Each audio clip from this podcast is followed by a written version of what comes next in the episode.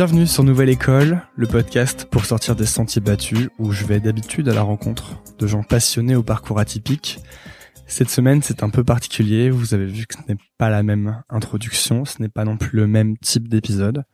C'est un épisode bonus avec Guillaume Boutin, qui est euh, l'un des cofondateurs et euh, le dirigeant de Sens Critique, le réseau social de la culture. Et c'est un épisode que j'avais fait il y a environ un an que j'avais fait à l'époque en Facebook Live, puisque c'est ce que j'essayais de faire à l'époque. Euh, depuis, Nouvelle École a beaucoup changé, a beaucoup évolué. Et la raison pour laquelle je sors cet épisode en audio aujourd'hui, et que j'utilise ma plus belle voix de podcasteur pour le faire, eh bien, c'est tout simplement que je n'ai plus d'épisode en stock. Et que donc, je me suis décidé à vous mettre un petit bonus où je parle d'ailleurs de ça et de la raison pour laquelle je n'ai plus d'épisode en stock. Donc pour ceux qui voudraient écouter cette interview, que j'irai écouter, que je trouve pas mal, euh, pour, je parle de moi bien sûr, hein, Guillaume Boutin est très bien, hein, c'est, moi que j'évalue à chaque fois. Euh, vous pouvez passer cette introduction et dans les dans la description de l'épisode vous avez euh, vous avez des timestamps qui vous permettent d'aller où vous voulez selon les thèmes. Donc le, début de l'épisode est indiqué dans la description. Ce dont je voulais parler dans cette introduction, c'est une réflexion personnelle que je me suis faite. Et bien sûr, ce n'est pas du, des conseils de, ce ne sont pas des conseils de vie, hein, ce sont vraiment des réflexions. Ce, ce dont je voulais parler, c'est de la, la difficulté et pourtant l'importance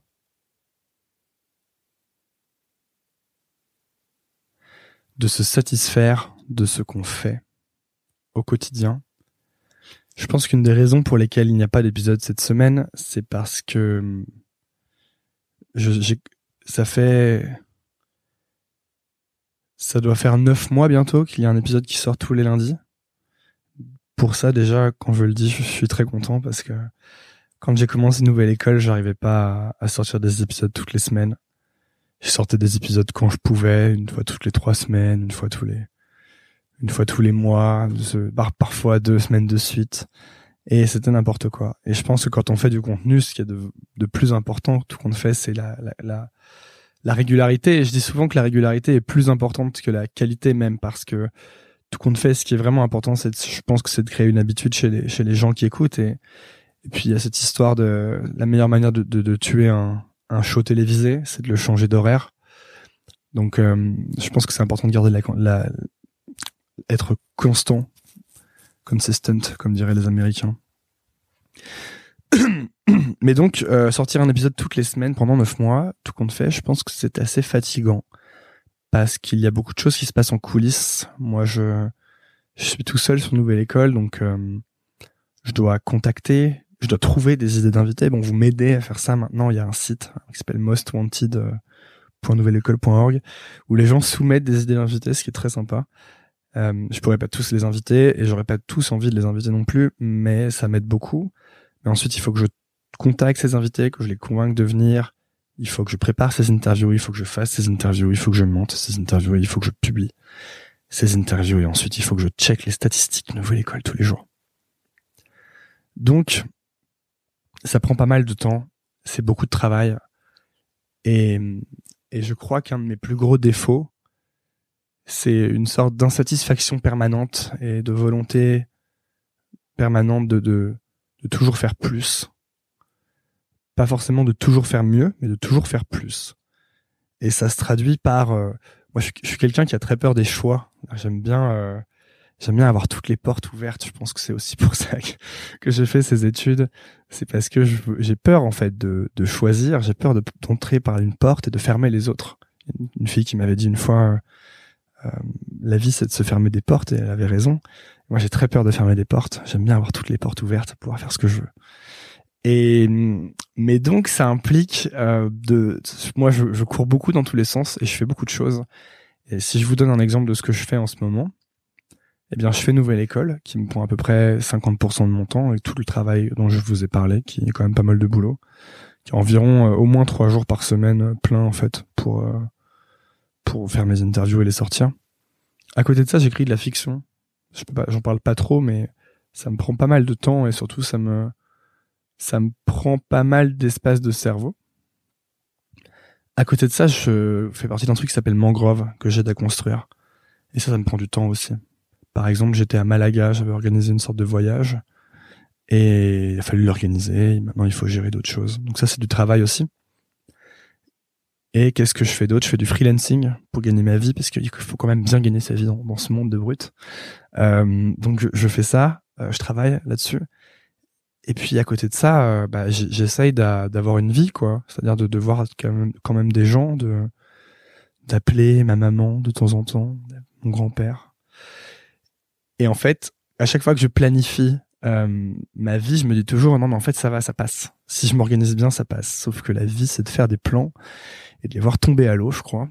Et donc ça ne passe pas. Et en fait, ce qui se passe, et le thème, je crois, de récurrence, c'est que je suis toujours en train de faire moins que ce que j'aimerais faire. Et je pense que la raison pour ça, c'est simplement que je veux faire trop de choses. Et donc, je suis dans un état d'insatisfaction permanente et presque de culpabilisation permanente. Et hum, je regardais une vidéo, une interview de d'Orelsan euh, à Click, Moudachour, il y a quelques jours. Et Orelsan dit, euh, moi, mon problème, c'est que parfois, je sais pas quand ça s'arrête parce que j'ai 30 ans et j'ai plus de 30 ans, pardon. Et j'ai toujours l'impression de ne pas avoir accompli des choses. Et moi, j'entendais ça et je me disais, ah ouais, je, vois très bien, mais le problème, c'est que parfois, j'entends ça et ça me rassure. Je me dis, oh là, bah ça va, si Orelsan se dit qu'il n'a pas accompli des choses, euh, ça va, je suis pas fou.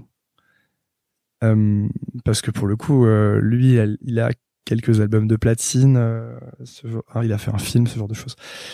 Et en même temps, parfois, cette pensée, ça me déprime parce que je me dis, merde, quoi. Si même Orelsan se dit, j'ai rien accompli, quand est-ce que ça s'arrête? Et la réponse, il la donne, ça s'arrête jamais.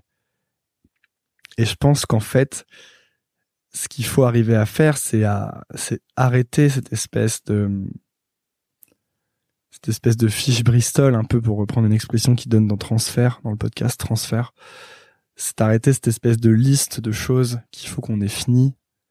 Parce que sans arrêt, on remet cette satisfaction et son bonheur à, un truc qui doit arriver quand on a sorti un film, sorti un album, euh, 10 millions d'abonnés sur son podcast, ce genre de choses qui en fait ne dépendent pas tant que ça de, de nous parce que moi je peux pas faire grand chose de plus que faire les meilleurs épisodes possibles. Je pourrais avoir euh, une espèce d'effort marketing intense, mais je pense que c'est surtout un effet à la marge, ce truc. Je pense, je pense que 80% de l'effet c'est de faire un, un bon podcast et j'essaie de faire ça.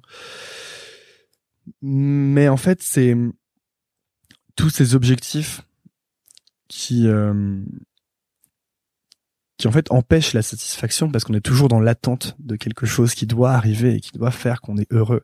Et moi, je me souviens que quand j'ai commencé nouvelle école, je me disais si je pouvais avoir à l'époque, je crois que quand j'ai sorti mon premier épisode, il a dû avoir 150 euh, écoutes, un truc comme ça. Je me disais bah c'est pas mal, 150 personnes, tu les mets dans une pièce, ça fait quand même des gens et tout. Et, euh, et après, bah, ça avait longtemps stagné. Enfin, stagné, c'était à 200-300 écoutes, 500 peut-être. J'étais content quand ça faisait 500 écoutes. Et je me disais, si seulement je pouvais avoir euh, 1000 écoutes, euh, voilà, je demanderais pas plus, franchement, ce serait génial. Je demanderais plus jamais plus. Et évidemment, c'est complètement faux parce que aujourd'hui, j'en suis à beaucoup, beaucoup plus que ça. Et je suis sans arrêt en train de me dire, ouais, pas mal, mais on peut faire mieux que ça, on peut faire mieux que ça. Et, et en fait, ça s'arrête jamais. Et, ça, c'est un vrai problème. Parce que du coup, on, court dans une, J'invente rien, hein, mais je désolé si ce, que je dis là, ce sont des poncifs. Hein. Mais du coup, on court dans une, une petite cage de hamster, comme ça, sans vraiment savoir pourquoi finalement, parce que ça va pas changer grand chose de faire 10 000 ou 100 000 ou un million d'écoutes sur son podcast. Comme ça va pas changer grand chose de, euh, de réaliser une œuvre d'art euh, majeure. Parce qu'en fin de compte, c'est pas c'est pas l'accomplissement de l'objectif qui, qui, qui fait du bien, c'est plus euh, le sentiment de faire un truc bien au jour le jour. Et, et en fait, je pense que ça implique de ne pas vivre à la poursuite d'objectifs, mais de vivre à la poursuite de thèmes. Et là, c'est donc la fin de ma réflexion, et je m'explique là-dessus. Les objectifs, c'est des choses très concrètes, très mesurables et finalement très binaires. Je l'ai atteint ou je l'ai pas atteint. Euh, ma relation amoureuse a marché ou elle a pas marché. Mon podcast fait 100 000 écoutes ou il en fait pas 100 000.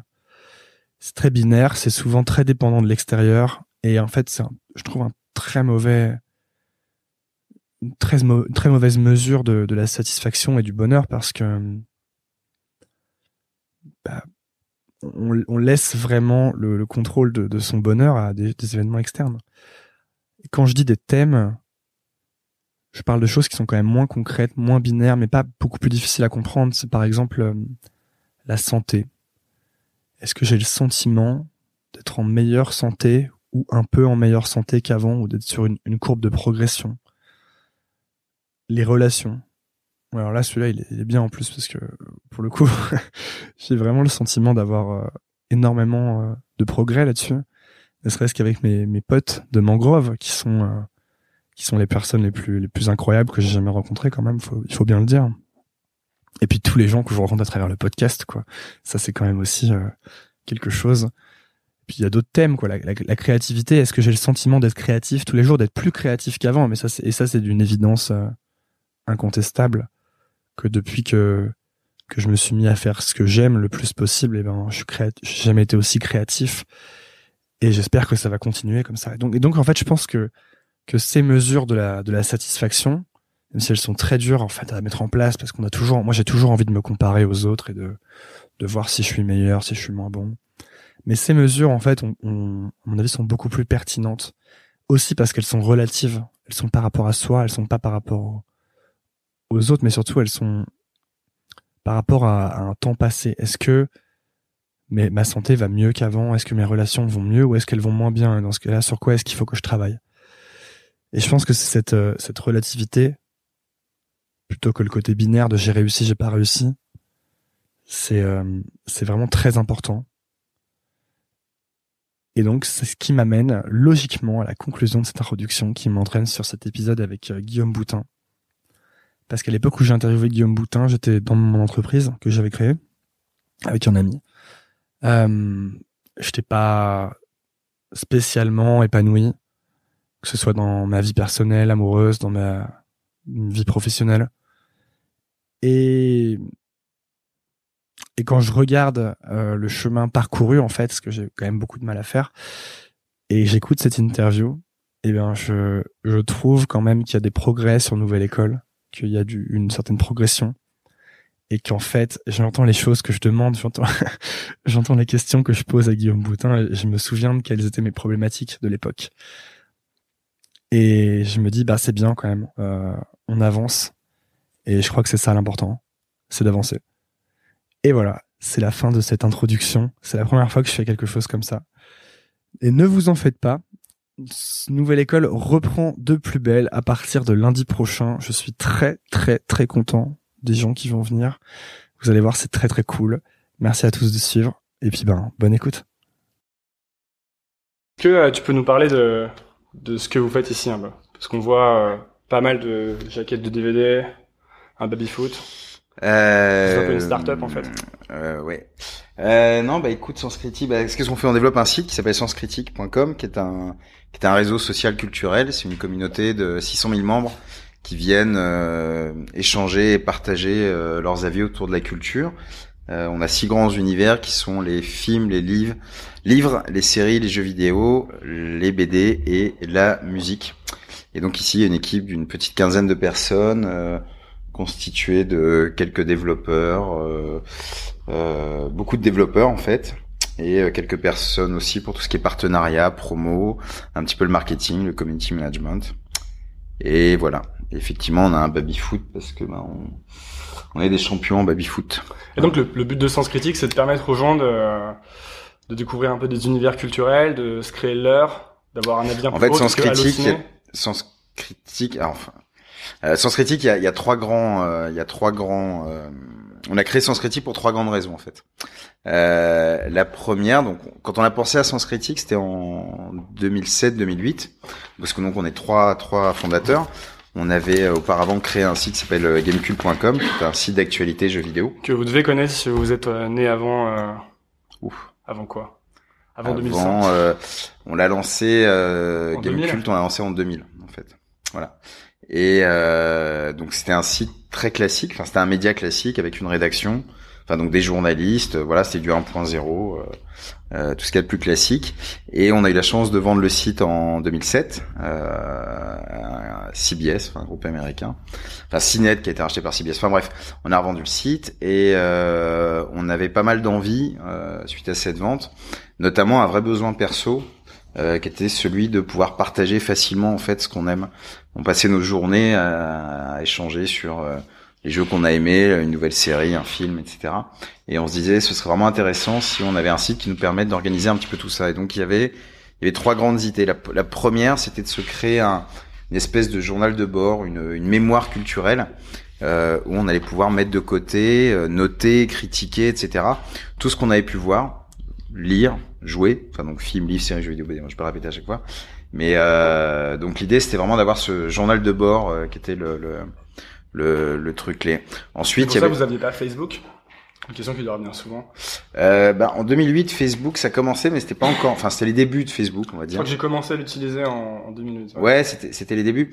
Bah, Facebook, oui, mais Facebook, le, le problème entre guillemets, c'est que euh, si euh, hier soir t'es allé au cinéma et t'as posté sur Facebook que t'as que t'as bien aimé, euh, je sais pas, t'as été voir Mademoiselle par exemple, qui est un qui est un qui est un film qui marche très bien chez nous en ce moment. bah tes potes vont le voir pendant peut-être quelques heures, pendant 24 heures, 48 heures. Mais si moi dans une semaine je veux savoir si t'as bien aimé ce film, tu vas scroller tout le tout ton film. Bah ouais, j'ai autre chose à faire. Je pense que ta vie est passionnante, mais je vais pas te stalker comme ça. Non, mais euh, l'idée c'est surtout de garder une trace en fait. Facebook, on est vraiment dans l'instantanéité. Euh, sens critique, tout ce que tu fais en fait est référencé, puis surtout on ne parle que de culture. On s'adresse à des gens, enfin culture, entertainment. Donc on s'adresse à des gens qui sont vraiment passionnés par ça, et euh, enfin passionnés ou pas d'ailleurs, mais en tout cas qui aiment qui aiment la partager. Donc tu as cette dimension vraiment euh, journal de bord qui est assez intéressante. Et puis c'est aussi un moyen de répondre à cette question. Euh, bah tiens d'ailleurs, c'est quoi les deux trois bons films que tu as vus récemment? Qu'est-ce que j'ai vu récemment? Je vais jamais voir de film en fait. Ça, quand même, je plus. Pas forcément au cinéma, mais qu'est-ce que qu'est-ce que t'as vu comme film sympa récemment? euh, c'est dur, c'est dur. Bah en fait, si t'avais, si tu remplissais bien ton sens critique, tu, tu regardes sens critique et tu vois tout de suite rapido les derniers bons films que t'as notés. Mais c'est toujours une question avec laquelle j'ai du mal. Les derniers films que j'ai vus. Les derniers bons films, par exemple. Ouais, non, c'est encore plus dur. Mais même séries, au-delà des, tu vas me ah, sortir, tu vas me sortir les deux séries. Ouais, je vais sortir. Euh, j'ai vu Narcos et j'ai vu Fargo. Et Fargo, c'était la meilleure. Mais Fargo, c'est sorti il y a, il y a six mois, huit mois déjà. Ouais. Ouais, mais là en série récente, sympa. Euh, qu'est-ce que t'as vu Narcos? Non, non, pas Narcos, pardon. Fargo. Ouais. Fargo, c'est la deuxième saison est sortie il y a 6 mois ou 8 mois, si je dis pas de conneries. Ouais, ok. Mais donc c'est pas une série euh, récente. Bah, quand même. Ah, donc il faut que ça ait plus de un mois pour que ce soit récent. Non mais au-delà de ce que, ce que je veux dire, c'est qu'en gros l'idée c'est d'avoir une vraie mémoire culturelle. Mmh, au-delà mmh. de au-delà de l'exemple qu'on cite. Bon, à la rigueur, toi t'es peut-être pas un gros consommateur de films, mais quand tu mates beaucoup de films, c'est toujours très dur de se souvenir des derniers bons films qu'on a vus par exemple. Mmh, non, c'est vrai. Même des derniers des derniers bons albums que t'as vraiment aimé. Ouais. Euh, faut que tu réfléchisses, etc. Non, surtout ce qui me manquait, c'était euh moi, je voulais, je cherchais toujours à savoir quand je voulais apprendre un, style ou, euh, par exemple, je connaissais pas assez le, grunge en musique. Je me disais, je connais pas, euh, faudrait que je regarde. Bon, il y a Nirvana et puis il y a quoi d'autre, quoi. Et, euh, et ça, c'était un truc qui me manquait moi à l'époque. J'aurais aimé avoir euh, qu'on me donne la liste de tout ce que je pouvais avaler pour bien connaître le genre. Ou alors, si je voulais des films fantastiques, qu'on me donne la liste des meilleurs du top. Donc, il y avait le top IMDb avec les top 250 movies of all time. Mais une fois passé ce top, j'ai l'impression que sur Sens Critique, vous faisiez ça un peu. Alors ça c'est c'est une dimension euh, effectivement sur le site. Alors soit tu peux te créer des listes perso, toi. Hmm. Je sais pas, tu vas tu peux te faire quelque chose qui va être intéressant, je sais pas, tes meilleurs tes meilleurs films de SF, euh, les meilleurs films de ton enfance ou les dessins animés que tu as adoré, etc. Ça c'est des listes perso qui peuvent être parfois très intéressantes ou pas du tout. C'est par exemple, tu mets je sais pas les films que tu as vus en 2016. Bon, c'est pas tu vois ça n'a pas une valeur euh, de recommandation dingue euh, mais en revanche tu peux créer justement des listes qui sont très intéressantes ou qui peuvent, euh, pour des raisons parfois même qui nous échappent, créer euh, un vrai engouement. Par exemple, la liste la plus populaire sur le site, la plus vue euh, all time. C'est avec le métro là. Exactement. C'est la liste de, la liste des films préférés de mes voisins dans le métro. donc c'est un de nos membres qui à chaque fois il prend le métro, il demande à son voisin quel est son film préféré. Ah d'accord, c'est ça qu'il fait, mais c'est excellent. Et du coup, je vais directement aller voir cette cette liste. Voilà où t'as. Combien de combien de personnes suivent cette liste? euh, Plusieurs milliers, mais en vue, je crois qu'on est à plus d'un million, peut-être même deux millions de vues. Un truc comme ça, c'est assez, c'est assez marrant. Ouais. Et après des listes comme ça, t'en as plein. T'as la, on a, on a plus d'un million de listes qui ont été créées sur le site. En fait, t'as des listes, euh, je sais pas, des, des, euh, des films avec les têtes coupées. T'as un mec qui s'est amusé à recenser euh, tous les films dans lesquels il y a les têtes coupées. Donc tu vois, ça va des films de zombies un peu gore, je sais pas, jusqu'à des films de guerre ou des, ou des choses comme ça. T'as un mec qui va faire euh, les, les, les films les plus contemplatifs. Ou, euh, Et puis après, on a des sites, des, des listes qui sont vraiment complètement nawak. Enfin, qui sont complètement n'importe quoi. Par exemple, à l'époque de... de euh, euh, ils vont détourner des, des, des phrases d'hommes politiques, par exemple. Donc ça va être la liste de Sarkozy, je sais pas, et tu vas avoir des titres de films complètement improbables avec des expressions euh, du type casse-toi pauvre con, qui sont plus aussi de manière s'exprimer. Donc là, on est moins dans la recommandation, on est plus dans, dans une expression, euh, En une fait, expression différente. tout le monde, tout le monde peut un peu trouver, enfin créer son univers ou trouver son univers. Toi, c'est quoi les, toi, tu suis des listes ou t'as fait des listes? Euh, moi, j'ai fait des listes. Oui, il y a une liste que. non, je rigole parce que. Parce que le titre est absurde. Non, non, c'est que les, les... ça n'a, ça n'a aucun autre intérêt que pour moi, mais pour moi, ça en a beaucoup. C'est la liste des films que je mate dans l'avion. Enfin, Parce bon, il y a un seul certain type de film que tu mets dans l'avion? Exactement. Bah, un film que j'ai très envie de voir avec une euh, avec une euh, avec une belle image. Euh, à première vue, je vais pas le mater sur mon écran de 4 cm par 8. Ouais, moi, j'ai vu Et donc, le dans Sky- les- Skyfall dans l'avion. Bah, ça, je ferai pas, ça, par a exemple. perdu, ça a perdu un peu de son charme, ouais. Non, bah moi, je mate que des bouses dans l'avion. Donc j'ai une liste en fait. Donc quand je prends l'avion, euh, je mate vraiment que des que des films de merde que je sais que je verrai jamais. euh. Film avec Ben Stiller. Euh, ouais, ouais, ou des comédies françaises ou des choses euh, des choses euh, vraiment difficiles quoi. Alors, c'est quoi les deux derniers films, que t'as vu, vu que t'as ton truc sur Sens Critique Euh, bah, il faudrait que je regarde, mais euh, non, si les, non, mais là je le sais parce que euh, si moi mes deux derniers grands coups de cœur, il y a- Mademoiselle, qui est un film euh, de Park Chan Wook, qui est le, le réalisateur de Old Boy notamment. Ah, très bon. C'est un film qui marche Très, très bon, très, Old Boy. ah ouais, magnifique. Euh, et euh, ouais, c'est un film qui marche très très bien et le film est génial. Il est sorti il y a deux jours. C'est un film à la fois magnifique. Euh... pardon. On t'écrit. Ouais, il y a des gens qui me voient sur Facebook. C'est la, télé. Salut coucou, tout le monde. coucou. D'ailleurs, je peux en placer une pour euh, ceux qui nous regardent. Si vous pouviez partager la vidéo, qui nous fait gagner beaucoup d'audience, Ouais, ouais, et ouais. qui va rendre Ouais, le super. chose célèbre. Bientôt, ce sera. euh, sur- Bonjour, bonjour maman. Voilà. Euh, non mais donc il y a Mademoiselle ouais qui est vraiment un film je recommande à tout le monde qui est magnifique et superbe. Il y a un film que j'ai vu cet après-midi en super avant-première euh, qui est Monster Calls euh, enfin en français c'est euh, quelques minutes après minuit. Tu viens de donner le nom en VO et ensuite de dire ah en. Ouais alors on se la raconte bien comme ça mais ils ont changé de titre euh, récemment. Ok. En fait ça faisait des semaines qu'on bossait dessus c'est pas que j'ai le truc. Mais c'est vrai que ça fait bien on va te dire. Non mais je un fais pareil, je fais pareil. Attends. Non, non, mais la prochaine fois, je ferai exprès, j'ai pas fait exprès. Enfin bref, et euh, le film de, du réalisateur euh, Bayona qui avait fait euh, notamment euh, L'Orphelinat, Ok. qui est le plus grand succès espagnol de tous les temps. Écoutez, parce que 2008. vous avez les recommandations du. euh, Ouais, alors, tu sais, sur Sens Critique, enfin moi, mes recommandations, on s'en fiche, hein, parce que Ouais. c'est l'intérêt aussi de Sens Critique, et d'ailleurs, c'est... Putain, je rebondis sur ce que tu disais tout à l'heure. C'est l'intérêt. C'est la deuxième dimension de Sens Critique, donc tu as ce côté vraiment très perso à toi, où tu te crées ton univers, tu vas noter, critiquer tout ce que tu as aimé, créer tes listes, etc. Mais tu as la dimension sociale, où tu vas pouvoir euh, décider de qui, comment tu vas constituer ton réseau sur le site. Mm. Et tu vas choisir les gens qui vont être ce qu'on appelle chez nous des éclaireurs. Donc ça fonctionne comme sur Twitter, tu suis des gens... Des influenceurs en fait. Non, peu importe. Non, parce que Oui, enfin- dire, toi par exemple, t'es peut-être pas influent du tout, mais euh, je sais pas, on est copains ou t'as t'es- bon t'es goût. quand même à la télé. Hein. Ouais, pardon, c'est vrai. Excuse-moi. Euh, non, mais ce qui compte surtout, c'est que tu tu vas suivre la vie de gens qui comptent pour toi. Ouais. Donc ça peut être soit des potes. Bah typiquement, tu t'inscris avec le Facebook Connect, on va te dire quels sont tes amis Facebook qui sont présents sur le site. Mhm. Ça peut être des mecs, des gens que t'as vus sur le site et tu te dis ah bah tiens j'aime bien ces critiques, maintenant je vais le suivre. Et donc comme ça, tu vas avoir ce qu'on appelle tes éclaireurs. Et à chaque fois que tu iras sur la fiche d'un film, tu verras spécifiquement les avis de tes éclaireurs à toi, indépendamment de l'avis de la communauté. Mhm. Et c'est là où c'est c'est intéressant parce que bah, c'est notamment grâce à ces personnes-là que tu vas pouvoir découvrir des choses euh, que tu n'aurais peut-être jamais découvertes. Et ensuite, tu peux les suivre à travers un fil d'actualité qu'on appelle chez nous le live, qui fonctionne comme Twitter, et tu vois toutes les dernières activités euh, de tes potes, enfin de tes éclaireurs. Euh, voilà, et donc ça c'est cette dimension sociale où tu crées aussi ton réseau et les gens qui comptent pour toi, indépendamment de la, de la vox populi. Finalement, vous permettez aux gens de sortir de la du monopole des critiques euh, à la Allociné ou des critiques des grands magazines, etc. Parce que j'ai l'impression qu'on pourrait faire la même chose avec la bouffe un peu. Moi, j'ai toujours Ah bah, l'impression on, que nous a, on nous a pas attendu pour la bouffe. Hein. Mais alors, qu'est-ce que qu'est-ce que tu utiliserais pour la bouffe pour qui serait comme bah aujourd'hui, euh, TripAdvisor, c'est devenu. Ouais, mais euh, TripAdvisor, c'est c'est euh, c'est un peu l'enfer, non?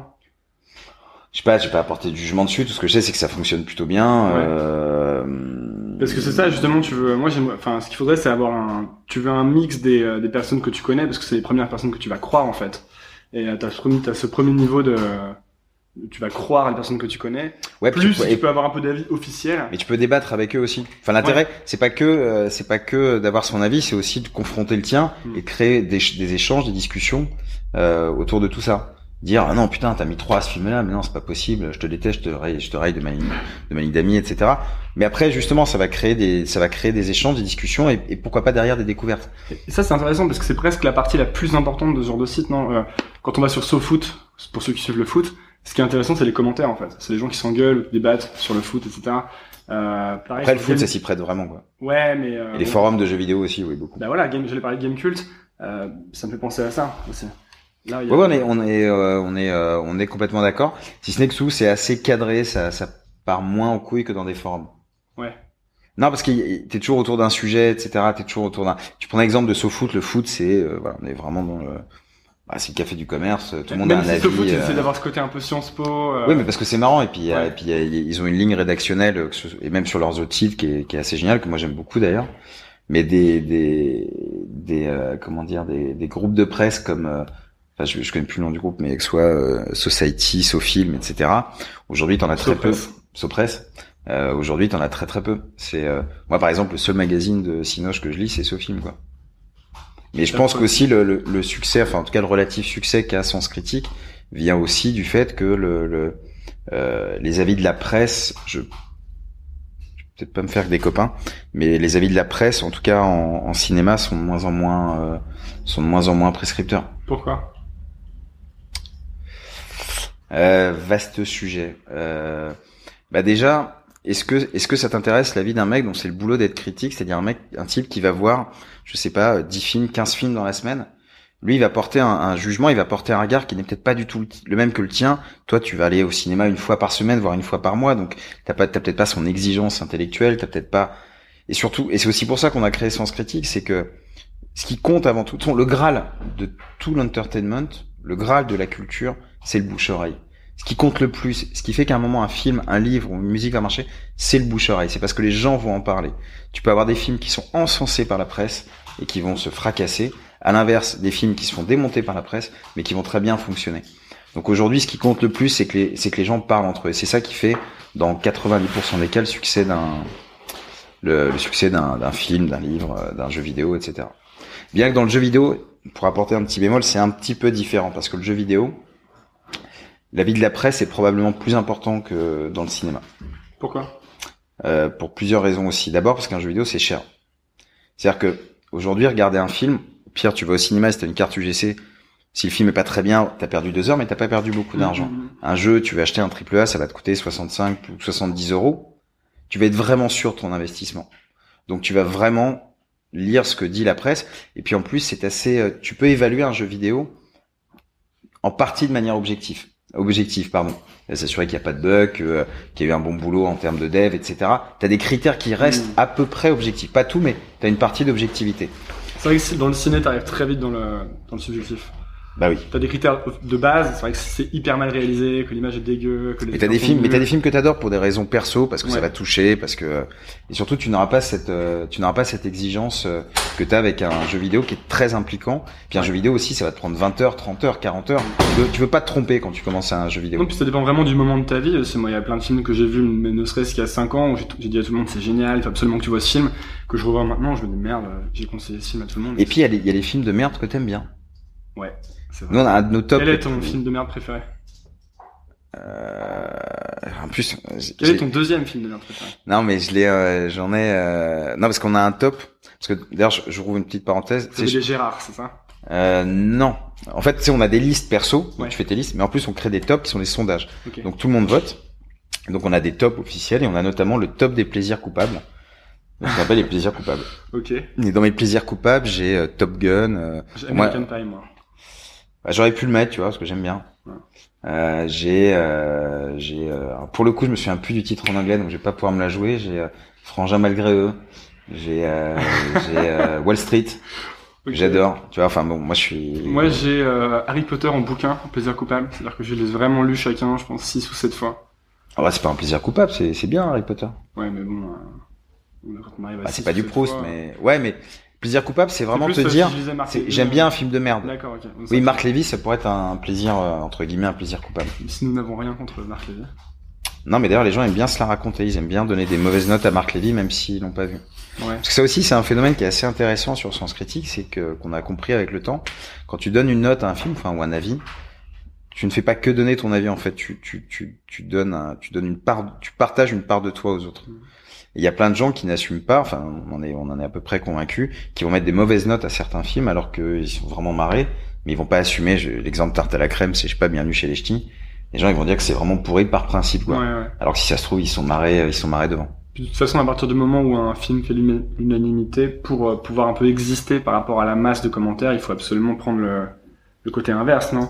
C'est ça. Je me souviens de Intouchable, euh, que moi j'avais trouvé génial et j'étais mort de rire. Et en fait, après, le fait de voir que tout le monde adorait ce film, ça me donnait presque envie d'être en, en réaction. Ouais, bien sûr. qui a une réaction, une- un comportement un peu débile, mais euh, c'était ça que ça créait chez moi. En tout cas, j'avais envie de dire oui, mais en fait, Intouchable, c'est pas génial parce que. Oui, mais tu vois, et on revient à ce que je disais tout à l'heure, c'est quand tu donnes une note ou un avis, tu ne fais pas que donner un avis, en fait, tu, Mm.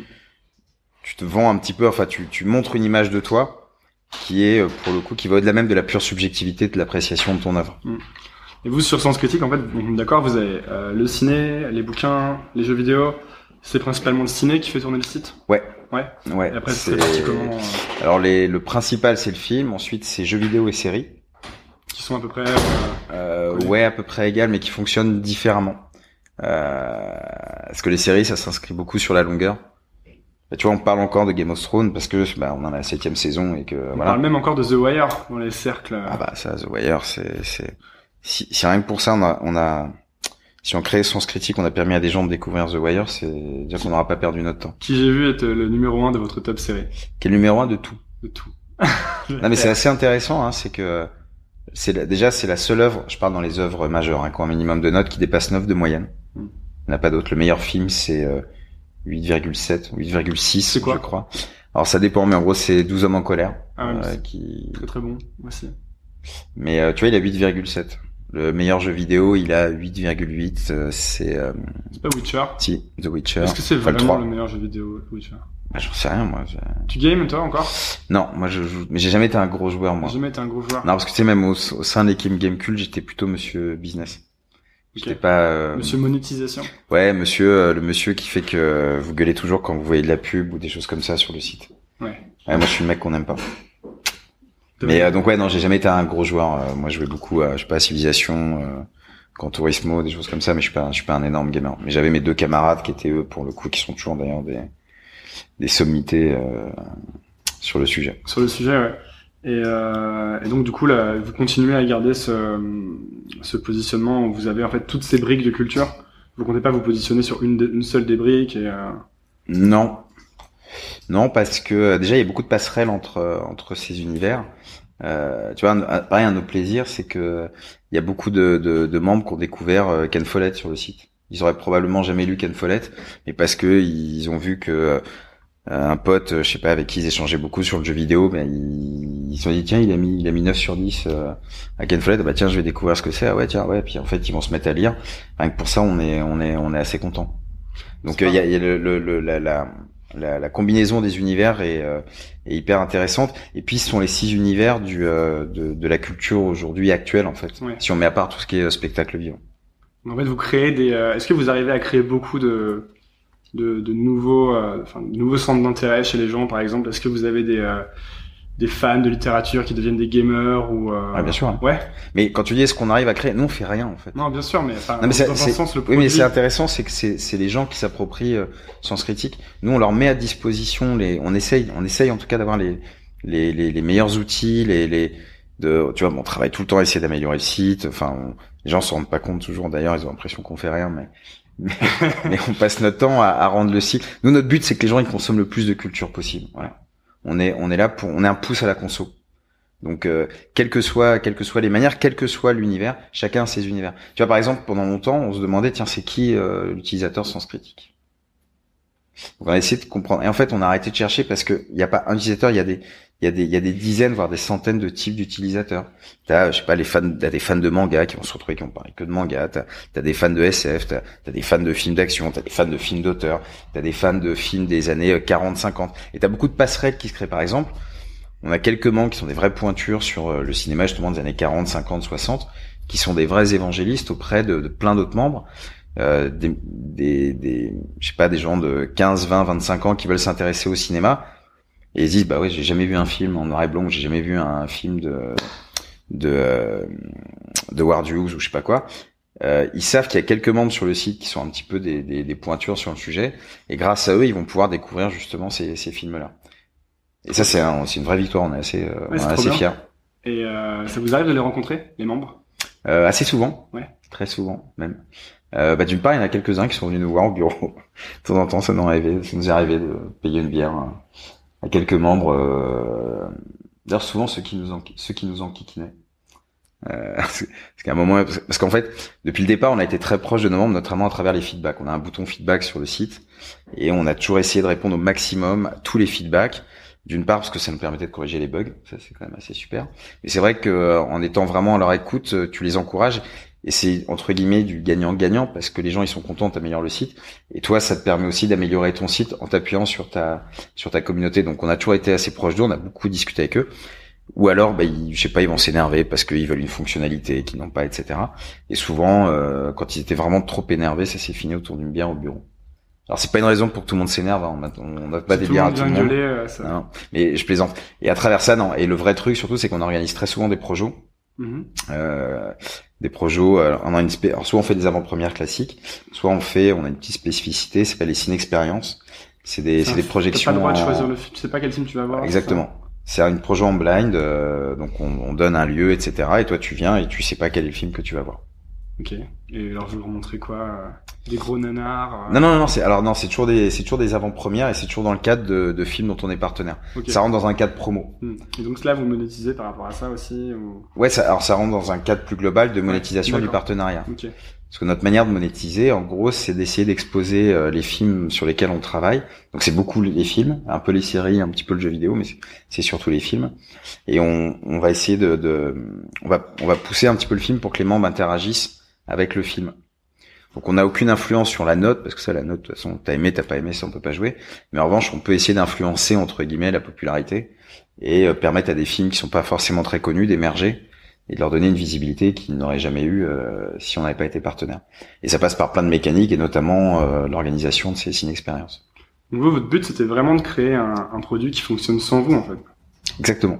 Et euh, c'était un peu même la même chose sur Gamecult. Ah bah non, parce que Gamecult, on crée le contenu. Ouais. Nous aujourd'hui, on crée pas de contenu, on crée zéro contenu. Ok. Bah, tu vois, on anime une page Facebook, un compte Twitter, etc. Mais aujourd'hui, euh, nous, on met à disposition une base de données d'œuvres culturelles Ok. qu'on essaie de tenir à jour le plus possible, avec le concours des membres d'ailleurs, parce que les membres peuvent eux-mêmes créer des fiches, etc. Mais euh, mais après, euh, nous, on n'a pas d'avis, on n'a pas de ligne rédactionnelle, on n'a pas d'éditorial. Et pourquoi vous vouliez que ce soit comme ça? Euh, Pourquoi justement vous vouliez ne pas avoir de ligne éditoriale, ne pas avoir à créer le contenu et- Euh, c'est une bonne question. Euh, bah, déjà sur l'aspect réseau social. Moi, si je vais voir un film, dans 90% des cas, c'est parce que mes potes m'en ont parlé, quoi. Donc à la base, quand on a créé Sens Critique, c'était aussi un peu, c'était entre guillemets un besoin perso, mais en tout cas, on, on voulait euh, euh, mettre en digital ce que nous on vivait au quotidien Mhm. Et nos discussions, nos débats, mais on se souvenait jamais, on savait plus. Puis voilà, Sens Critique, tu mettais, tu mets tes films de côté que t'as envie de voir, tu sais que tu les oublieras pas. Tu sais que quand ils sortent au Cinoche ou en VOD ou à la télé, on va te les remonter, etc. Donc c'est un, outil qui va te permettre d'organiser un petit peu ce bouche-oreille. Donc la, la, la base c'était, enfin c'est toujours ça d'ailleurs, mais la base c'était vraiment ça. Donc euh, et on voulait s'affranchir effectivement de, de de la critique presse classique euh, qui nous semble, enfin Pas en pas- pertinente. non, non, c'est un petit peu exagéré, mais en tout cas pour une certaine catégorie de films. Ok. On va dire que si on met à part les, les médias euh, euh, très classiques et prescripteurs sur une certaine catégorie de films, enfin en gros tu vois, je sais pas, des Télérama, des France Inter, des choses comme ça, qui sont, qui sont pour le coup, qui ont un vrai rôle, euh, qui est indéniable de, de soutien sur des films, etc. Euh, c'est qu'une partie du, c'est qu'une partie des films en fait. Il y a plein d'autres films aujourd'hui, je pense qu'on qu'on ont besoin de visibilité. Et cette visibilité, on va l'appuyer sur des vrais gens et pas forcément sur des, des critiques. Et puis un vrai truc d'ailleurs qui a été assez amusant, un vrai pari qu'on a qu'on a, a pas tout gagné, et loin de là encore, on a beaucoup à faire, mais un vrai truc qu'on a gagné qui nous a fait très plaisir, c'est de se rendre compte à quel point nos membres écrivaient bien. C'est-à-dire que c'est assez impressionnant de voir. euh, alors, il y a quoi? Il y a 5% des membres qui critiquent sur Sens Critique.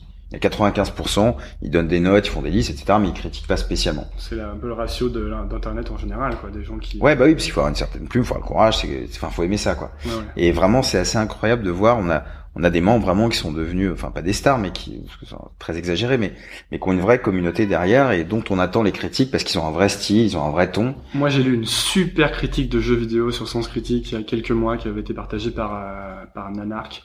Euh, voilà, donc je ne me rappelle ni du titre qu'il a écrit, ni du jeu vidéo, mais je sais que j'avais trouvé ça Super génial. intéressant. À quel point c'était euh, marrant et euh, c'est hyper long format.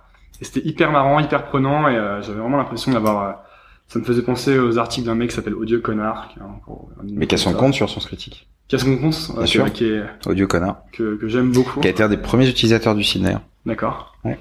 Bah voilà. Et euh, en, en fait, on, on a l'impression, on se rend compte que Sens Critique, c'est un site qui est hyper addictif, non? Parce qu'on va, va passer son temps à aller lire des reviews. Ça dé- après, ça dé- pas forcément pour tout le monde, mais oui, bah c'est le but, ouais. Et, et comment est-ce qu'on fait pour euh, pour créer un, un produit qui, qui est addictif en fait? Comment est-ce qu'on fait pour créer un produit où les gens vont pouvoir revenir, revenir, revenir, passer du temps? Ça, c'est une question qui est large et qui est Bah, on, mais- on travaille tout le temps dessus. euh, c'est une question, il n'y a pas de, il y a pas de, de réponse. On est déjà, on essaie de faire un truc qui nous plaît ouais, à l'ensemble de l'équipe. grattez votre. euh, Ouais, et puis on a, on a essayé beaucoup de choses. On a, on a eu, si on se passe d'un point de vue un petit peu plus business, on a eu, euh, alors je sais pas si c'est une chance, mais en tout cas, on n'a pas eu d'investisseurs en fait. On a nous-mêmes financé l'aventure, notamment grâce à la, à la vente qu'on avait effectuée avant. Donc, euh, on a pu entre guillemets prendre notre temps, se tromper, parfois faire des virages à 180 degrés, enfin supprimer des pages, des fonctionnalités, dire bah non ça ça va pas. On n'avait pas cette pression extérieure, donc Mm. on, on a toujours essayé de faire un truc qui nous plaise déjà à nous, enfin en tout cas à l'ensemble de l'équipe. On n'arrive pas toujours à des consensus, puis d'ailleurs on a souvent des débats assez houleux, mais euh, on est tous utilisateurs du site. D'ailleurs tu, tu peux pas rentrer dans l'équipe sans critique si t'es pas un tout petit peu utilisateur du site. C'est je suis même surpris, d'ailleurs, ça nous arrive parfois d'avoir des gens qui nous envoient des CV ou qui postulent et ils sont même pas créés de compte. Hmm. Et... Bon, déjà, c'est pas très malin. Je me suis créé un compte avant de venir faire l'interview. Mais ça, on va, on va pas t'embaucher, toi. Ouais. Mais euh, Ouais. euh, non, c'est pas très malin, quoi. C'est pas très. Enfin, pas. Tu t'intéresses un peu à la boîte où tu postules. Mais au-delà de ça, en tout cas, il y a un truc qui est sûr, c'est que c'est un de nos critères de, c'est un des critères de sélection euh, pour entrer dans l'équipe, c'est quand même d'avoir Sachez-le. si vous souhaitez postuler chez Sens Critique, Ouais, mais alors, si vous y avez pas pensé avant, c'est que vous êtes pas bien malin quand même. Enfin bon, bref. c'est quand même toujours ça de prix. Ouais, ouais, c'est sûr, mais je veux dire, je sais pas, tu postules dans une boîte, tu, tu, Ouais, tu ouais. te renseignes un minimum. euh, du coup, le, ce qui est important, c'est de, de faire un, un produit ce que tu aimerais bien utiliser, Ouais, ça c'est la clé. Ouais. tu penses Mais en déjà arrivé d'essayer de construire des trucs que tu voulais pas utiliser? Ou de, de, de, rat- Oui, bien de sûr, rater ou, euh, euh, Est-ce que ça, du coup, ça t'a amené à rater? Pardon, parce que je saute un peu. euh, euh, Alors, je sais pas si ça va être la réponse. Enfin, Parce que non, parce que ce que tu me dis, c'est que t'as compris qu'il fallait construire un truc que t'avais envie d'utiliser. Du coup, la question, c'est est-ce que ça t'est déjà arrivé de construire des trucs justement que t'avais pas envie d'utiliser? Est-ce que c'est ça qui t'a mené à cette conclusion, en gros? Euh, oui, parce que bah, on est un peu obligé. C'est une communauté en fait. C'est pas, c'est pas moi. hein. Enfin, je veux dire, on est l'équipe, c'est une Mm. quinzaine de personnes. Bah, moi, par exemple, je joue pas beaucoup aux jeux vidéo.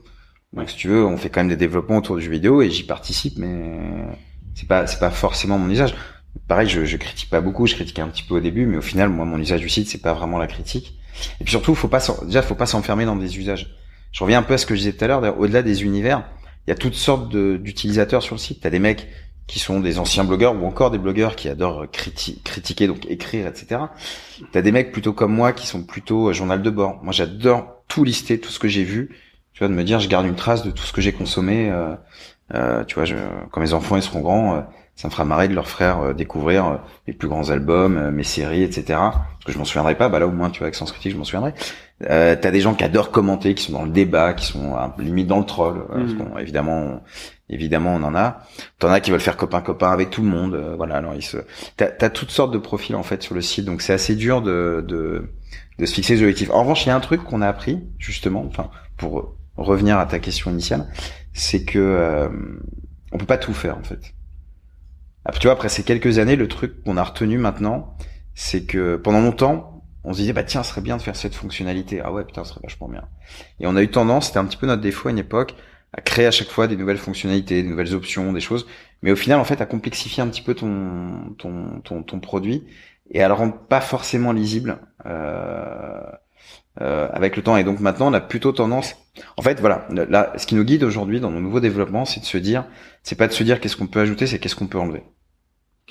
Pour revenir justement à quelque chose qui qui qui soit simple d'utilisation, quitte à ce qu'on n'ait pas forcément la petite option qui va plaire à à cinq mecs sur le site.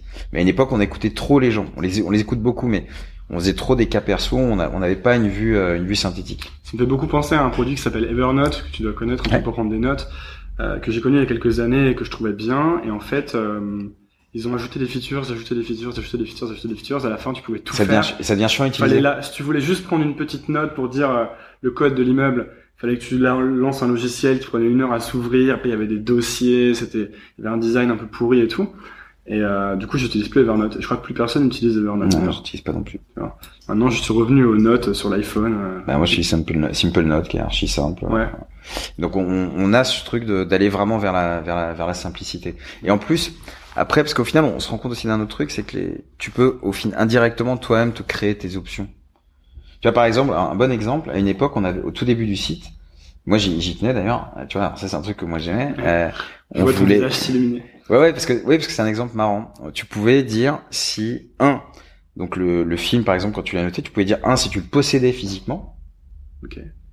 Tu pouvais dire si tu si tu l'avais en VHS, DVD, etc. Si tu l'avais vu, pardon, en en VHS, si tu l'avais vu à la télé, si tu l'avais vu au cinéma, etc. Trouvais que c'était sympa comme feature. Et au final, ça alourdissait. Et, on s'est rendu compte d'un truc, donc on l'a enlevé parce que c'était c'était trop complexe.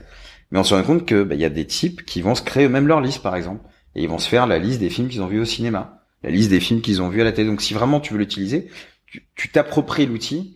Ce qu'il faut, c'est avoir les features de base qui vont faire qu'après les gens vont s'approprier l'outil. Ils peuvent se construire leurs propres features en fait avec tes trucs de base. Ce sera pas aussi parfait que s'ils avaient les quatre boutons designés pour le faire, mm. mais en tout cas, ça va pas gâcher l'expérience des 99% qui ne l'utilisent pas. D'ailleurs, je reprends l'exemple, tu vois, de ma liste dont je te parlais tout à l'heure, la liste des films que j'ai vus dans l'avion. Alors, on pourrait dire, bah tiens, on pourrait faire une feature, film, une feature, c'est ridicule, mais film vu dans l'avion. Bah non, tu te crées ta liste et c'est largement, euh, c'est largement suffisant. Toi, tu vas chercher les listes des gens un peu pour trouver tes films ou... Ouais, je rebondis, mais c'est souvent en rebond. Okay. C'est-à-dire que tu es sur un, Parfois, je vais être sur la fiche d'un film et je vois des listes qui, qui remontent et je me dis tiens ouais ça peut me donner des idées, euh, ça peut me donner des idées marrantes euh, de découverte ou aller sur des, des genres pour le coup que je connais pas très bien et que je découvre euh, avec le temps, notamment le cinéma coréen ou des choses comme ça où il y a des choses vraiment assez extraordinaires. Ça pour ça les licences critiques c'est extraordinaire. Tu penses qu'il y a une base, un socle de films que tout le monde devrait avoir vu et ensuite de là tu dois voir les autres films? Non. Non pas du tout. Ah non chacun, doit, bien sûr. Ouais, c'est bah, c'est aussi un peu pour ça enfin Sens critique justement l'a aussi un peu créé pour ça, c'est qu'il n'y a pas de, il y a pas de, de, il y a rien d'officiel, il y a rien d'institution. Tu peux aimer une bouse, tu peux détester. Moi, je sais pas, tu vois, pareil, un, bon exemple, tu vois, par exemple, j'ai vu très récemment euh, Citizen Kane. Citizen Kane, est-ce que t'as bien aimé? Ben non, j'ai pas aimé. c'est chiant. Ça fait chier. pardon, pardon Orson Welles. Moi, je connaissais la fin de Citizen Kane parce que j'avais lu un super Picsou géant étant petit. J'ai reprenais l'histoire et alors pendant toute cette Citizen Kane, je suis là putain mais Ouais, c'est ça lui, il s'appelle Rosebud. Et je me demandais, en fait, c'est un super pixel géant qui m'a spoilé Citizen Kane 10 ans avant. Bah, tu vois, moi, ça, ça m'a enquiquiné, donc euh, je lui ai mis 3 ou 4. Ça veut pas dire, évidemment, je, tu vois, non, mais t'es gêné quand tu fais ça, tu dis, putain, je vais mettre 3 sur 10 à Orson Welles. Bah, c'est comme pour les mecs qui vont mettre une mauvaise note à The Wire. C'est dur pour eux. Ouais, mais alors eux, là, là tu vois, là, t'es moins, là, tu... euh, ah, c'est pas mes copains. non, non je, déconne. Mais justement, c'est ça, c'est ça aussi qui est bien, c'est, c'est, d'avoir cette diversité et, d'assumer euh, et justement de, de pas être dans des carcans, euh, de pas être dans des carcans euh, à la con. Tu vois, on a un top officiel, on a le top 111 des films les mieux notés.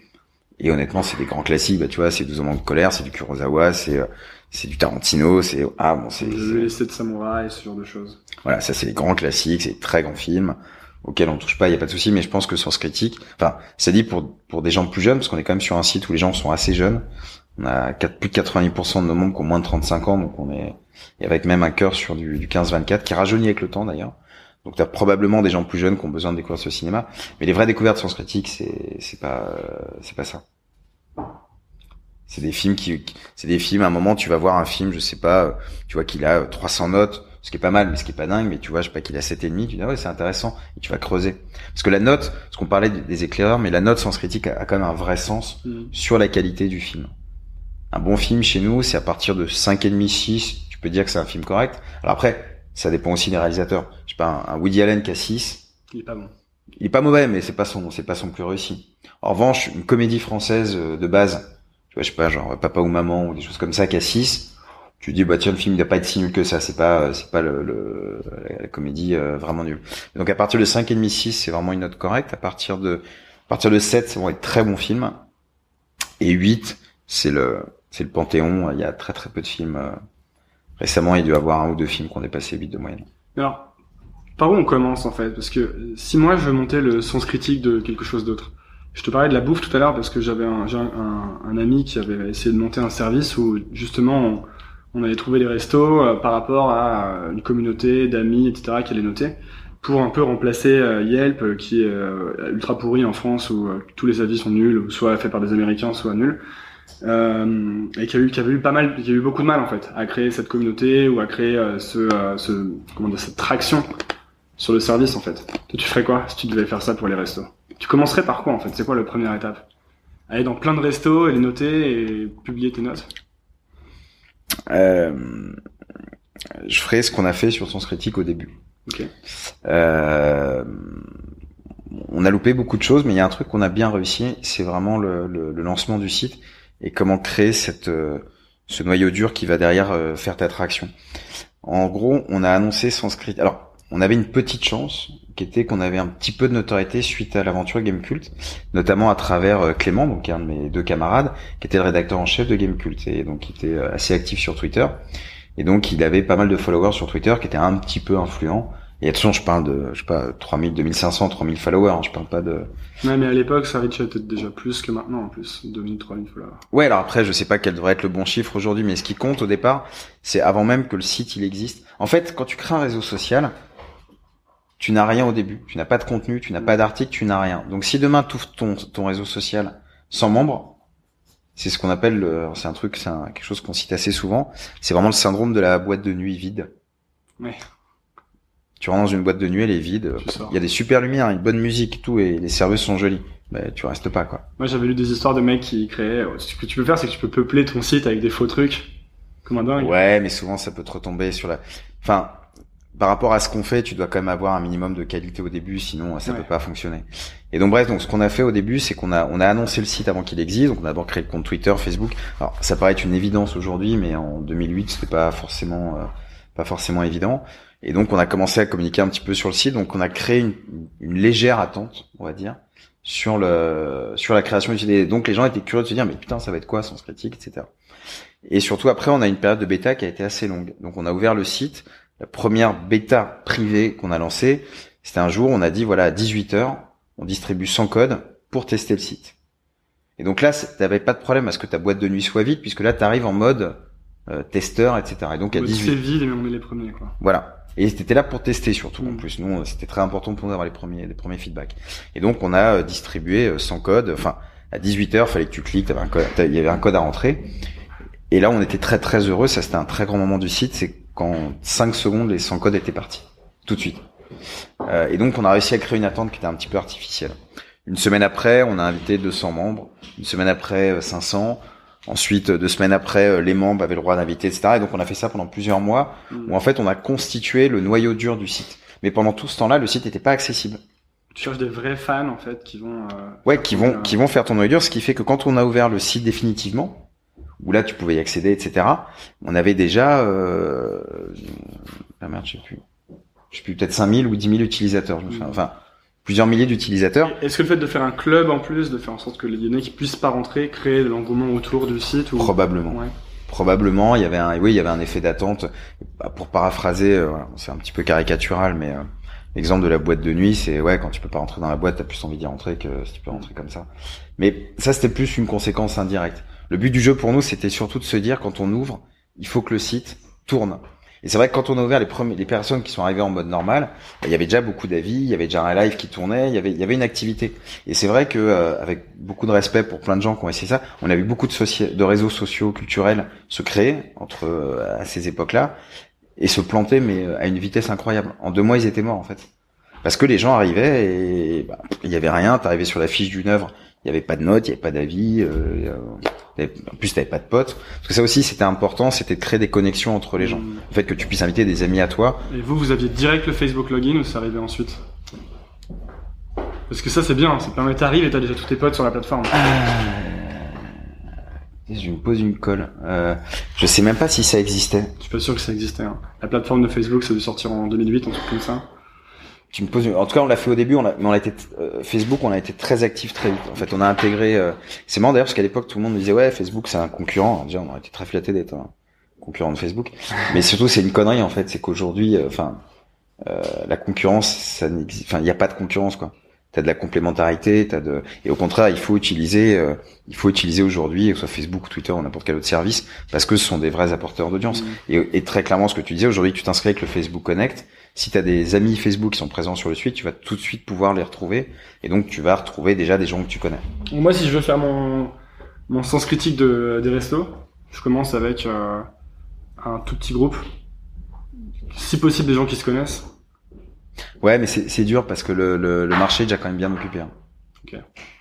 bah t'as TripAdvisor quand même hein, qui est Ouais, ouais. qui est devenu euh, Tu l'utilises, ce TripAdvisor? Ouais. Ah, ok. Ouais, mais parce que euh, je, je vais beaucoup moins au restaurant que je mate des films ou des séries ou des choses comme ça, donc euh, j'ai pas ce même truc. Mais ouais, si je vais dans une ville que je connais pas, en gros, je vais demander à des potes, et puis après, je vais aller sur TripAdvisor. Et c'est vrai que globalement, euh, tu, si t'arrives à peu près à lire les avis, euh, enfin, tu, tu t'y retrouves, tu t'y retrouves quand même assez bien. Mais c'est pas, le- c'est pas le même, euh, comment dire. Euh, le côté reco perso Hmm. est différent de celui d'un d'un restaurant. Je sais pas, je veux dire une connerie, Ouais, euh, t'aimes pas le poisson, bah tu vas pas dans un restaurant de poisson de toute façon quoi.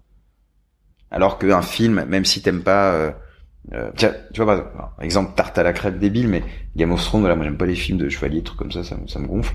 Euh, mais tout le monde m'a dit putain il faut vraiment, enfin mes potes m'ont dit il faut vraiment que tu mates Game of Thrones et j'adore parce qu'au final c'est une série politique, c'est pas une Il y, a- il série. y a un vrai syndrome du j'aime pas les films avec des dragons, etc. Ouais. Tu veux pas regarder Game of Thrones. En fait, Game of Thrones, c'est génial. Ouais, et puis c'est surtout un, un c'est surtout un, j'ai encore des messages. Euh, non, mais c'est surtout un, un, enfin c'est une série politique avant tout. Le reste c'est de l'habillage et au final qui est, qui est marrant, mais euh, donc c'est c'est très différent. Donc les, les restaurants c'est compliqué, puis t'en as beaucoup moins. Euh, et puis je te dis, il y a beaucoup de, de il y a beaucoup de choses qui s'écrivent sur les sur les restaurants au final et il y en a pas tant que ça qui s'écrit euh, qui Mm. s'écrit euh, sur la culture. Je pense que lancer un réseau social sur les restos aujourd'hui, à mon avis, c'est un peu tard. Ou alors faut arriver avec une idée ou faut arriver avec un avec un facteur démarquant qui soit vraiment très fort que je connais pas mais mais euh, ouais c'est moi ça me semble compliqué mais après on on sait pas faut je sais pas faut trouver euh, enfin j'en sais rien Donc, vous avez vendu Gamecult en, en 2008, en 2007 2007. Et euh, du coup, vous êtes devenu riche. euh, non enfin bah de quoi Qu'est-ce que fin- ça, parce que je veux de dire, quoi c'est qu'est-ce que financer ça- Sens Critique Qu'est-ce que ça a changé, toi, à ta vie de, de vendre une boîte?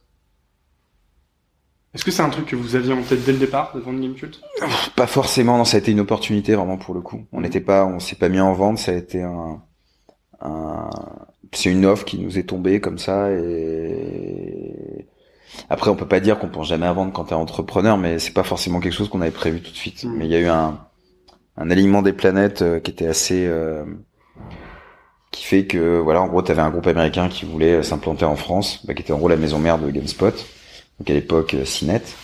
Euh, jeuxvideo.com venait d'être acheté à l'époque par Immedia.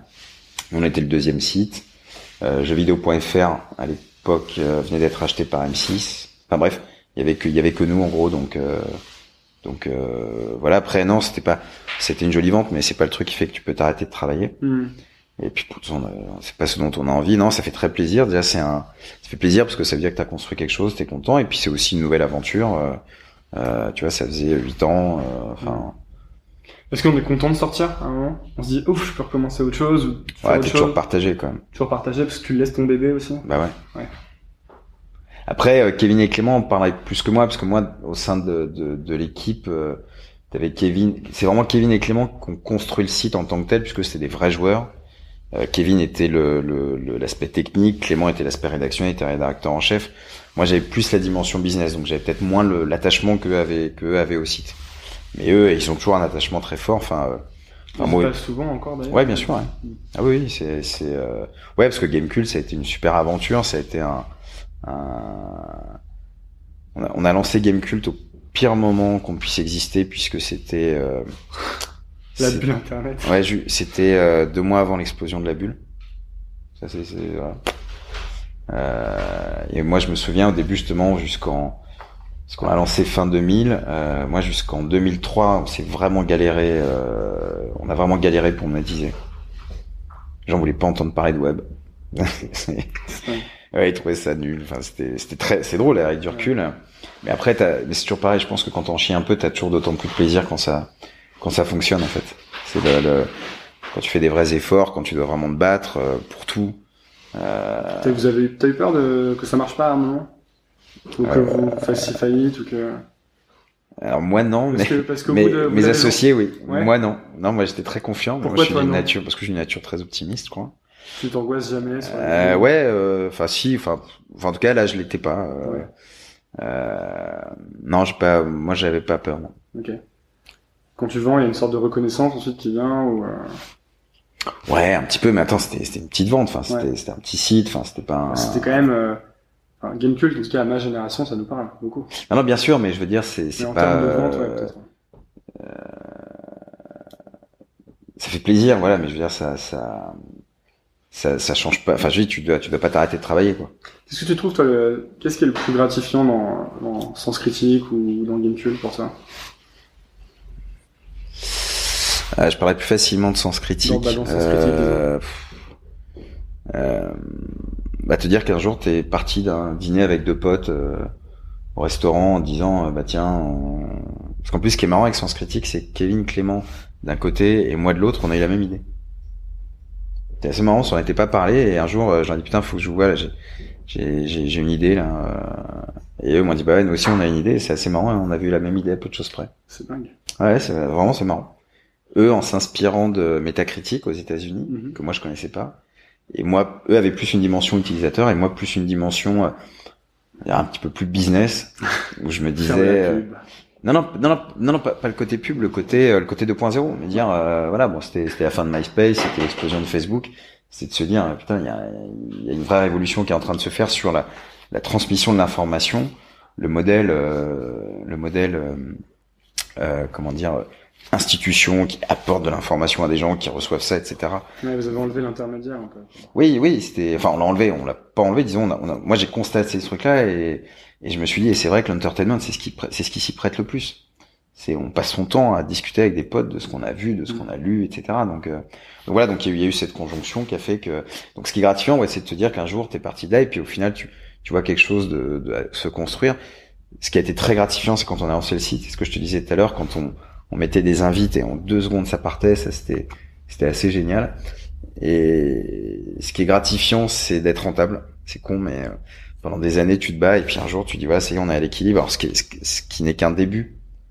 Parce que tu derrière tu veux développer donc etc mais c'est c'est vraiment intéressant surtout que nous on a vraiment créé un modèle spécifique qui n'est pas la pub classique. On est est vraiment sur des mécaniques d'engagement etc et euh, non et le dernier truc qui est très gratifiant c'est quand on organise des projets et de voir 200 300 400 personnes euh, qui viennent du site euh, pour voir des films justement quand je parle des ciné expériences pour assister à des projections de films qui, qui ne connaissent absolument pas. Euh, ça c'est c'est sympa parce que tu vois physiquement en fait ce que c'est de, de et encore c'est qu'une toute petite partie de de l'équipe mais euh, tu vois ça les gens en vrai. Fait c'est gratifiant c'est l'impression de que tu peux créé des briques en plus dans la vie quoi. Tu peux modeler des trucs et t'as créé une communauté. C'est voir une idée se concrétiser. Ouais. Enfin c'est vraiment se dire c'est juste une idée c'est c'est trois molécules dans ton cerveau. Ça grandit. Et ouais ouais et surtout quand c'est pas facile. Qu'est-ce que tu ferais si tu faisais pas ça? Si ça, ça faisait faillite aujourd'hui Bah, faillite, mais toi, t'es pas, tu vas pas en prison, tu vois, juste, t'as plus d'argent. Ouais, je sais pas, je ferais autre chose. Ouais, c'est ce que tu ferais? T'as une idée? Euh, Tu ferais une autre boîte, quoi, en fait. euh, Je pense, oui. Tu irais pas prendre un boulot. Après, faut voir parce que c'est euh, aujourd'hui là, là, tu, tu peux avoir aussi des parcours en- entre guillemets d'entrepreneur en- tout en étant salarié. Enfin, Mhm. tu peux avoir des logiques ou même être salarié salarié mais avoir suffisamment d'autonomie ou, ou avoir des projets suffisamment intéressants euh, je sais pas ce que je dis souvent en plaisant enfin c'est pas en plaisantant mais si j'étais riche euh, je pense que je deviendrais prof à mon avis Voilà. Yeah. T'aimes bien enseigner? Prof d'histoire non j'aime bien l'histoire T'aimes bien l'histoire? Puis je pense que si les gens ils, si les gens ils s'intéressaient plus à l'histoire ils seraient moins cons Mais, euh, ils voteraient mieux mais bref mais euh, dans l'absolu c'est ça mais après non j'aime bien puis c'est puis c'est aussi très gratifiant de monter une équipe euh, de voir une équipe grandir, s'améliorer. euh, c'est, enfin, tout est gratifiant en fait. Tu lis beaucoup, toi? Pas énormément, non. Plutôt Ouais. des livres d'histoire. Plutôt des livres d'histoire? Ouais. Qu'est-ce que tu recommanderais comme bouquin à quelqu'un que tu rencontres pour qu'il pour qu'il soit moins con, justement? Qu'est-ce que tu me Ah, c'est- recommanderais Ah, c'est une bonne question, ça. Euh, des livres d'histoire simple, des, des, des livres de, de, de, de Vincent Gallo ou de, ou de, ou de Franck Ferrand ou des choses comme ça. Dis-moi, hein, parce que moi je vais le lire, du coup, euh, je lis, je suis un Bah, en fait, il y en a vorace. plusieurs. Bah, Vincent Gallo, je note. bah, les livres de Gallo sont assez super parce qu'il a- il aborde des thématiques très très classiques. Donc, il se fait euh, la Révolution française, la Deuxième Guerre mondiale, euh, Napoléon, euh, Louis XIV. euh, donc, c'est des sujets archi classiques, mais c'est raconté avec un. Tu suis ça, bah, comme si tu lisais, euh, comme si tu lisais une série, enfin, comme si tu voyais une série avec beaucoup d'émotions, enfin, en humanisant en fait beaucoup, euh, beaucoup. euh, Un peu comme Le Fouché de Stefan Zweig ou ce genre de choses. alors que j'ai pas lu, mais euh, j'imagine, ouais, tout à fait. Et du coup, t'es un fan de biopic ou pas du tout? Oui. Ouais. Dernier bio... C'est quoi ton biopic préféré? Hop. Enfin, un de tes biopics. Ça, faut que je regarde sur Sens Critique pour te dire. euh, un de mes biopics préférés. Ah là, j'ai vu un, alors, j'en ai vu un très bon récemment et qui est pas sorti encore. Euh, c'est euh, The Founder, qui est le, qui est l'histoire du mec qui a développé, qui n'a pas créé, mais qui a développé McDonald's. Ah, ce bon vieux Ray euh, Kroc ou je sais pas Ray quoi. Kroc, Le mec qui arrive au exactement. McDo et qui fait waouh, les burgers sont trop stylés et qui rachète le McDo et qui fait une franchise. Exact. Alors, euh, c'est les frères McDonald's plus- qui font ouais. des burgers. C'est un peu plus compliqué que ça, mais enfin, qu'on crée même la méthodologie, c'est assez génial de voir d'ailleurs. Enfin, déjà, Ouais. t'as l'histoire de McDo, ce qui est assez, assez intéressant, et le personnage surtout de Ray Kroc est assez génial. C'est un mec de Michael Keaton qui est mais démon. Ah, euh, Julien Lepers. Ouais, Julien Lepers, exactement, qui a loupé son Oscar euh, pour euh, pour euh, Birdman, mais à mon avis, Ouais. qu'il y a des chances de l'avoir là-dessus, parce qu'il joue démon. le il meilleur joue- Batman, Michael Keaton. euh, que j'ai pas vu non plus. Mais je suis pas un dingue des Batman, moi. Mais euh, non, non, c'est assez dément parce que c'est l'histoire d'un vieux loser. euh, le mec, a, il a 50 balais, il, il se bat comme un chien pour vendre ses machines à milkshake. Et voilà, et puis il va rencontrer ces mecs. Après, je vais pas spoiler, mais c'est l'histoire de ce mec et l'histoire de, de, de McDo. C'est c'est euh, c'est hyper intéressant. Il y en a plein, tu vois, mais il faudrait que je puisse regarder mon sens Non critique. mais je vais aller m'abonner à toi. Alors déjà maintenant je suis inscrit à Sens Critique, puis je vais aller m'abonner à tes, à tes films et voir un peu ce que tu regardes. Euh, merci à tous d'avoir suivi. Euh, merci Guillaume d'avoir accepté euh, d'être interviewé. Et, euh, on va partager tout ça et partager tous la vidéo sur les réseaux sociaux. Merci à tous et bonne soirée. Bonjour maman. Merci d'avoir écouté. Si vous êtes encore là, déjà, bravo. Ensuite, c'est peut-être que l'épisode vous a plu. Si c'est le cas, je vous invite à laisser un avis sur iTunes ou Apple Podcast. C'est ce qui m'aide le plus à gagner en visibilité. Pour cela, rien de plus simple. Lancez iTunes de votre ordinateur ou Apple Podcast de votre iPhone. Cherchez Nouvelle École, allez dans la section Notes et Avis et laissez un avis. Vous pouvez choisir le nombre d'étoiles. 5 est de loin mon préféré. Merci de soutenir ce podcast et à lundi pour un nouvel épisode. Salut